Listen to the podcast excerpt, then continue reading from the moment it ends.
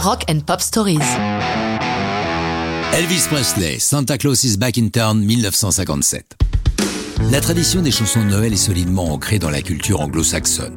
C'est particulièrement vrai depuis les années 30, où après la Grande Dépression, il fallait redonner le moral aux populations. Depuis, quasiment tous les grands noms anglo-saxons se sont astreints à l'exercice, même Bob Dylan. Presley est le recordman du genre, son Christmas album paru en 1957 a dépassé les 10 millions d'exemplaires. Parmi les chansons de ce disque, Santa Claus is Back in Town, un bon rock'n'roll 50s, derrière lequel se cachent deux faiseurs de chansons exceptionnels, Jerry Leiber et Mike Stoller, auteurs d'un nombre considérable de hits dont certains nous enchantent encore aujourd'hui. Des exemples, Stand By Me pour Benny King, ce sont eux.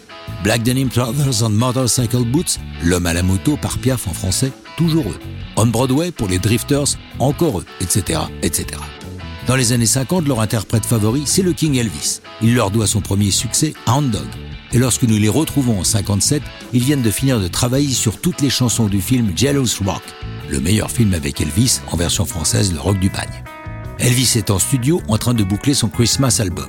Il lui manque une chanson pour que le disque soit complet. Aussitôt, il fait appel au duo car il adore les avoir près de lui, les considérant comme des porte-bonheur. Celui qui les regarde d'un sale œil, c'est le colonel Parker, manager d'Elvis, pas plus colonel que vous ou moi, qui déteste tous ceux qui peuvent avoir de l'influence sur Presley, surtout lorsque cette relation se passe sans lui.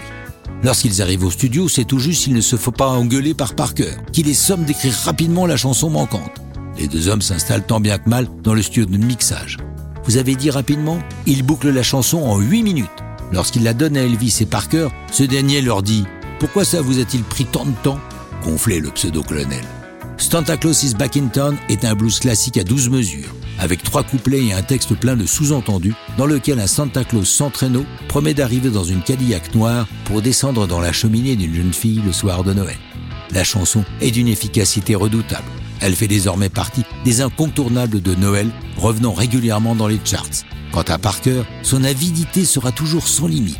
À la fin de la carrière d'Elvis, alors que la moyenne d'émoluments d'un manager se situe autour de 10% des gains de l'artiste, lui ponctionne Presley d'une commission comprise entre 25 et 50%.